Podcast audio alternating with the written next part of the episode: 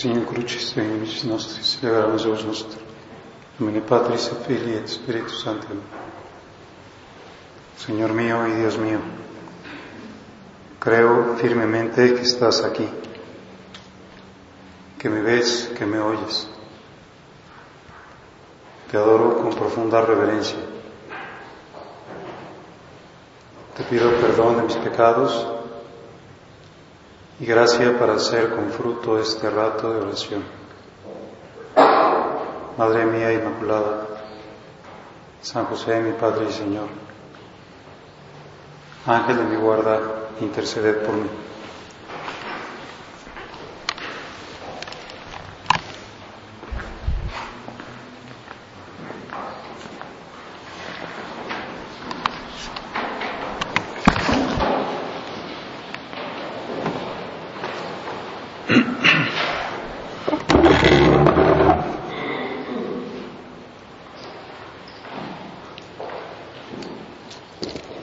Hoy la Semana Santa y qué buena oportunidad tenemos de hacer un día de retiro, precisamente en el pórtico de la Semana Santa, que es el Domingo de Ramos. La Iglesia hace una especie de paréntesis de la época de Cuaresma en la que los signos de luto, de muerte, estaban presentes, por ejemplo, a través de el color morado. Hoy la liturgia emplea el color rojo. No es un color plenamente festivo como podría ser el color blanco, pero tampoco es el color morado. Es un color que pues tiene como una gran intensidad, pero al mismo tiempo manifiesta la sangre. Por eso se emplea el color rojo en, en, las celebraciones de los mártires y también en las celebraciones del Espíritu Santo, como la, la fuerza del amor hasta la muerte. Pues este día es un día que reúne pues como esas dos características, es un día de alegría y es un día de presencia de la pasión del Señor. De hecho, así se llama en la liturgia este día, Domingo de Ramos de la Pasión del Señor. Porque empieza con la eh, invocación del Salmo 24, en el que se dice que entra el Rey de la Gloria, e inmediatamente después se lee la pasión del Señor, de nuestro Señor Jesucristo. Como si dijera, vamos a, a cantar el Osana que cantaban los habitantes de Jerusalén, pero vamos también a recordar que ese Osana es inseparable del crucifícalo. Son los mismos habitantes los que decían Osana y los que decían crucifícalo. Pues nosotros estamos como entre dos cumbres, una es este domingo y otra es el domingo de Pascua, y entre esas dos cumbres, pues podríamos pensar, vamos a descender a un abismo, que es la muerte del Señor, la sepultura de Cristo. Oh puertas, alzad los dinteles, dice el Salmo 24. Levántense puertas antiguas, que entre el Rey de la Gloria. ¿Quién es el Rey de la Gloria?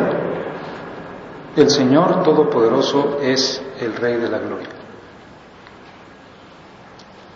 Pues que entre el Rey de la Gloria, que entre a establecer su reinado en su ciudad, que entre a cada corazón, porque se alzan los dinteles, se levantan, dice, las puertas antiguas, se quitan los obstáculos y reconocemos que ese Rey de la Gloria es el Señor Todopoderoso, es el mismo Dios. Entra como Rey en un reinado de paz, de misericordia, en un reinado de humildad, en un reinado de amor. Por eso a San José María le gustaba expresar la entrada de Jesús en Jerusalén diciendo, un borrico fue tu trono en Jerusalén. Pues tu trono es un burro eh, del rey humilde, del rey de la paz. Pues dice un experto en arte religioso que, los iconos del Domingo de Ramos, en los iconos se ve a Jesús montado en el burrito. Vamos a pensar en esas tablas bizantinas, estas tablas hieráticas. Pues está Jesús montado en un burrito detenido a las puertas de Jerusalén. Detenido, parado.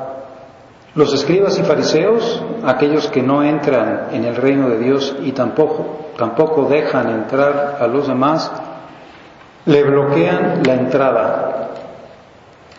Sobre los árboles se ven niños que recogen ramos y cantan. Es sorprendente observar que estos pequeños tienen rostros adultos. Ellos son, según la expresión de Orígenes, niños filósofos, porque para comprender los misterios de la salvación poseen la mente más madura que la de los escribas y fariseos que no comprendieron los signos de los tiempos. Pues es difícil comprender los misterios de la salvación. Esos niños con rostros adultos que están tomando ramas y cantando tienen esos rostros porque comprenden, tienen madurez espiritual para comprender qué está sucediendo. Vamos a pedirle al Espíritu Santo que nosotros también los comprendamos o que por lo menos los comprendamos algo mejor de que como lo hemos hecho hasta ahora, de que comprendamos que después de la entrada triunfal está el Calvario, que del monte de los olivos el Señor desciende y vuelve a subir a otro monte, el monte Calvario. Y aquí es donde nosotros podemos pues tratar de comprender eh, esa realidad profunda, por qué Jesús entra a Jerusalén si sabe que va a morir. ¿Por qué lo hace de manera completamente libre? Pues porque va a cumplir las escrituras. Se van a cumplir en él las escrituras. Él decía, tengo que llevar a término la obra que el Padre me ha encomendado. Que cumplir la voluntad del Padre, que ya había recorrido un camino largo haciendo lo que el Padre deseaba desde el primer instante de su concepción, como dice la carta a los hebreos. No quisiste víctimas ni holocaustos, pero he aquí, oh Dios, que vengo para hacer tu voluntad. Desde ese instante de la encarnación del Verbo hasta Padre, en tus manos encomiendo mi espíritu, está llevando a cabo la obra que el Padre le ha encomendado. Está culminando, completando. Pues nosotros estamos invitados en esta primera meditación a culminar también la obra que el Padre nos ha encomendado.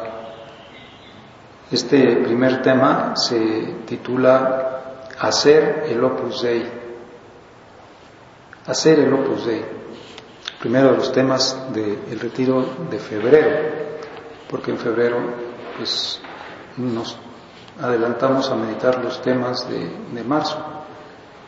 Este primer tema es hacer el Opus Dei. ¿Qué quiere decir hacer el Opus Dei? Pues quiere decir llevar a término lo que Dios a ti te ha encomendado, llevar a cabo el Opus Dei en ti, es decir, de verdad ser santa, de verdad completar el proyecto de Dios que se ha iniciado. En nosotros se inició en el bautismo y pues terminará el último día de nuestra vida. pero vamos con la mirada puesta en esa culminación, es decir, lleva a, plenitud lo que Dios quiere, o dicho de otra manera, sé plenamente opus Dei, sé plenamente obra de Dios, no parcialmente, no a veces, sino decir plenamente en todos los instantes de tu vida, con toda tu dedicación, sé de Dios, absolutamente de Dios, si no somos absolutamente de Dios, siempre estamos en riesgo. ¿En riesgo de qué? Pues en riesgo o de perder la vocación o en riesgo de no ser opus Dei. Bien opus Dei, es decir, no completar lo que el Padre Celestial ha pensado de nosotros, que nos ha pensado precisamente así, con, con, con toda la plenitud de su obra como Cristo. ¿Qué vas a hacer a Jerusalén? voy a llevar a término la obra que el Padre me ha encomendado. No solo porque pues alguien podría decir yo traiciono el plan que el Padre me ha encomendado, sino simplemente pues, porque no seguí trabajándolo adecuadamente. Porque me fui quedando atrás, lo fui rechazando, lo fui relegando, me fui entibiando y todos tendremos que decir, pues medita el domingo de Ramos, medita la determinación de Jesús de decir, voy a Jerusalén. Se les adelantaba en el camino, los apóstoles trataban de disuadirlo, diciendo, te buscan para matarte. ¿Y qué piensa suceder? Pues desde este primer momento estamos viendo que los escribas y los fariseos, como representa ese, ese icono, se ponen en la puerta y dicen, no entres. Es decir, ¿qué estás haciendo? Diles que se callen, diles que no te aclamen.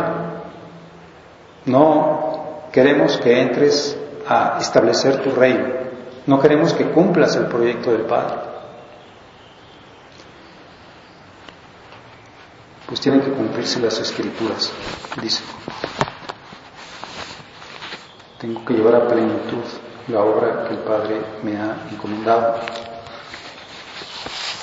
Y si nosotros nos preguntamos, ¿y cuál fue el secreto para llevar siempre a plenitud la obra que el Padre le encomendó al Señor? Pues el secreto fue su constante vida de oración, en la que estaba asimilando su voluntad a la voluntad del Padre. Es decir, la, la profundidad de su vida de oración. A lo mejor hay veces que decimos, pues no sé, voy a hacer oración, pero realmente de entrada hay cosas que no quiero tratar con Dios porque, porque no quiero cambiar, porque no quiero dar más, porque no quiero llegar a la plenitud de lo que el Padre Celestial está esperando de mí. No quiero ser plenamente opus en algún sentido. Por eso, pues, San Agustín decía en esas frases geniales suyas, decía, verdaderamente sabe vivir bien quien sabe orar bien. No, no se puede de otra manera. Solamente puede vivir bien, vivir santamente, en una santidad de vida, quien sabe orar bien. Y lo vemos pues, lógicamente constantemente repetido en, las escenas de los evangelios, que el Señor se, se iba tantas veces, quizá dándonos el ejemplo máximo de oración que, que supone la oración del huerto, una oración terrible, una oración que está tejida como de angustia, pues verdaderamente sabe vivir bien quien sabe orar bien. Nosotros podemos decir, pues no le hables a Dios como si estuviera lejos. Está muy cerca de ti, está en tu corazón. No interrumpas la acción permanente de Dios en tu alma. A veces le decían los escribas y fariseos a Jesús, ya no hagas prodigios, ¿con qué pues potestad haces estas cosas? Y decía el Señor, mi Padre obra siempre y yo también siempre estoy actuando. Como si dijera, estoy siempre eh, metido dentro de ti, estoy siempre iluminándote. No te quedes lejos. Si te quedas lejos, es muy posible que a veces no hagas el querer de Dios y, y se interrumpa su obra en ti. Y de alguna manera no, no se plenifique el ser opus.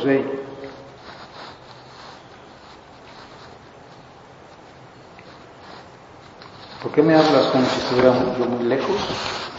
Estoy cerca, en tu corazón, estoy en ti.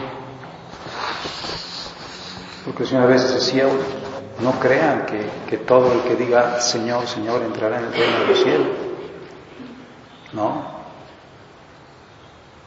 Los fariseos también hacían mucha oración. A lo mejor incluso, pues, no sé, eh, estaban haciendo oración inspirada, por ejemplo, porque rezaban los salmos.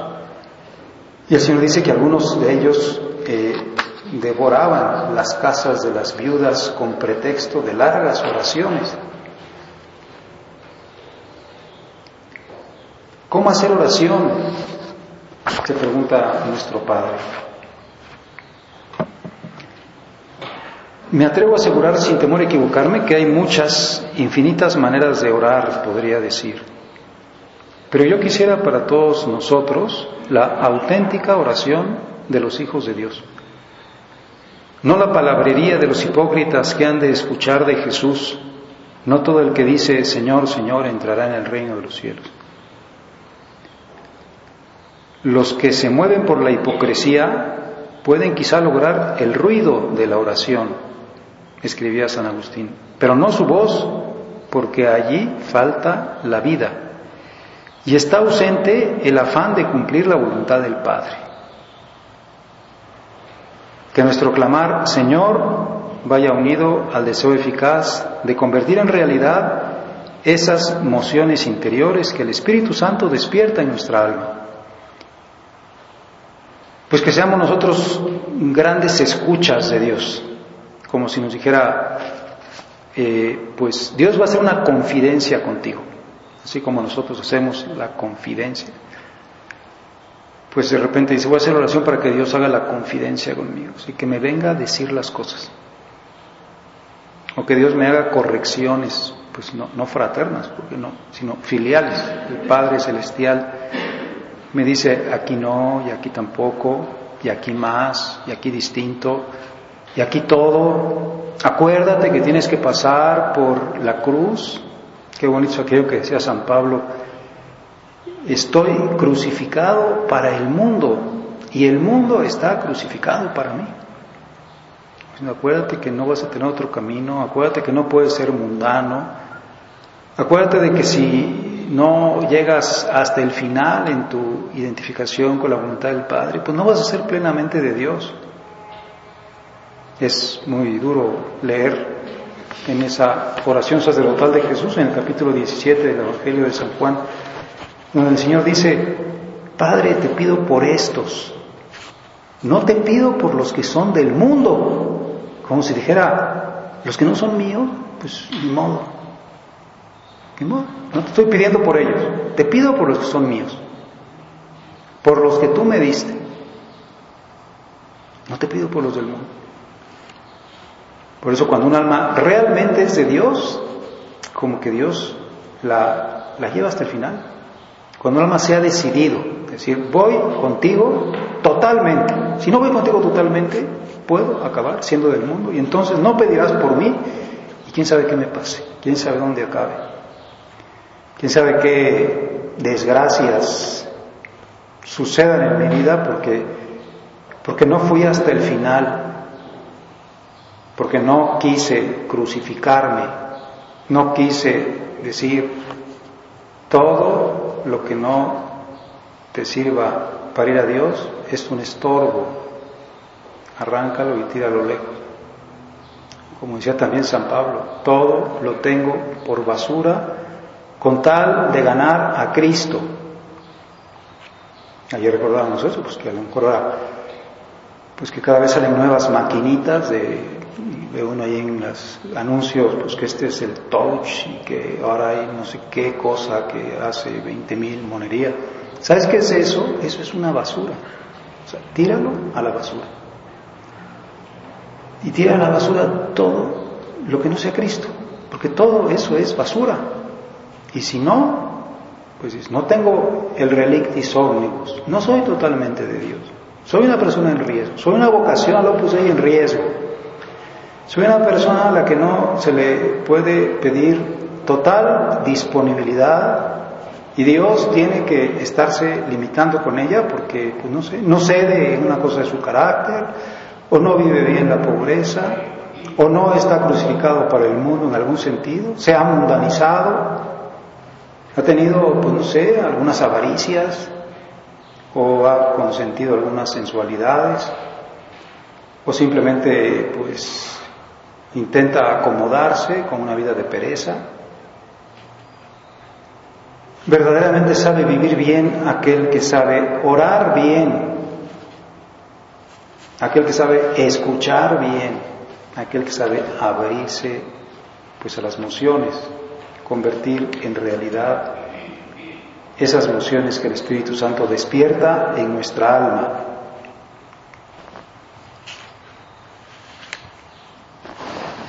Por eso nuestro padre también decía pues, una frase muy redonda, muy profunda. Decía, el número 66 de Forja, Dios mío, enséñame a amar, Dios mío, enséñame a orar.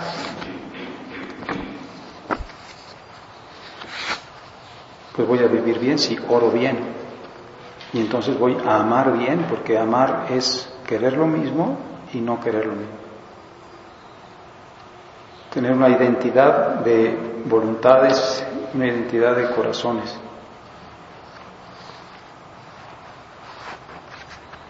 Pues, Dios mío, enséñame a amar o enséñame a orar.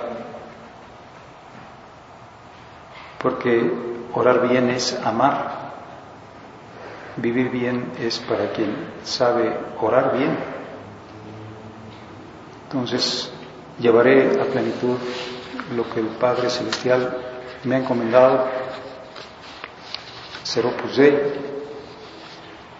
con todas sus consecuencias, porque sé escuchar, sé dejarme llevar, va actuando. Y no voy haciendo pues lo que hacían los fariseos, es decir, no entres a la ciudad santa, te pongo obstáculos. Esos fariseos a veces pueden ser pues nuestras malas inclinaciones, nuestra hipocresía, nuestra falta de humildad para reconocer las cosas. Se nos ponen enfrente terriblemente pues ni entramos nosotros ni dejamos entrar a los demás. Como diciendo, no, no seas tú alguien que, limite a otros, porque te estás limitando y cada vez que yo me limito, pues como que cierro la puerta para que pasen otros. Si yo entro, pues la puerta está franca y podrán entrar otros muchos más. Por eso la, pues eso la, la santidad siempre es pues un factor de, de, crecimiento para los demás y la falta de santidad pues es igual, un factor de falta de crecimiento para los demás. Pues qué buena oportunidad tenemos, como decíamos, estamos empezando la Semana Santa, estamos haciendo un retiro, estamos diciendo, sigue los pasos del Señor, llevado también a término la obra que el Padre Celestial te ha encomendado. Jesús se apresura a su pasión, corramos pues e imitemos a aquellos que salieron a su encuentro. No para extender por el suelo a su paso ramos de olivo, vestidos o palmas, sino para postrarnos nosotros mismos. Con la disposición más humillada de que seamos capaces y con el más limpio propósito, de manera que acojamos al verbo que viene y así logremos captar a aquel Dios que nunca puede ser totalmente captado por nosotros. Repitamos pues aquella sagrada exclamación que los niños cantaban mientras agitamos los ramos espirituales del alma. Bendito el que viene como Rey en nombre del Señor. Pues qué alegría le haber dado a la Santísima Virgen, una alegría mezclada también con, con la pena de saber que su hijo estaba muy cerca de su pasión. Pues estos gritos, estos cantos, estas palmas, esta alegría de la gente, este abrirse las puertas de la ciudad santa para que entrara el rey, qué alegría le sigue dando ahora cuando ella ve y dice, esta persona ya es plenamente de mi hijo. Ella se abrió totalmente a la acción de Dios. No está poniendo limitaciones, no se está quedando lejos, no se está entibiando, está siendo pues como Jerusalén, la Jerusalén, la ciudad de Dios, la Jerusalén que es pues como la imagen de, de todos aquellos que hoy se abren para recibir al Señor y que viene por lo tanto a ser en nosotros el cumplimiento de la voluntad de su Padre. Pues que María nos ayude, que nos enseñe, que estemos especialmente recogidos esta semana, que es una semana verdaderamente santa, no nada más porque participemos en los oficios, sino porque de verdad estamos recogidos. Sabemos como antes pues, la cuaresma y sobre todo la Semana Santa se vivía con muchas señales de recogimiento. Por ejemplo, pues, la gente no iba al cine, la gente no iba a fiestas. Ahora, por desgracia, pues en este paganismo y en esta desacralización, pues nadie se acuerda. Y, pero pues si nos acordemos nosotros, tú también haz, haz como, como es, como que tapa las cosas, tapa tu televisión, así como antes se tapaban las imágenes, para que hagas oración, para que te acompañes, para que estés, para que pueda, haría también pues, tener esa alegría de decir, aquí hay una nueva Jerusalén, una nueva ciudad santa de la que ha tomado posesión para llevar a término la obra del Padre Celestial, el Rey de la Gloria, mi Hijo Jesucristo, que es el que verdaderamente salva a esta ciudad salva a cada corazón.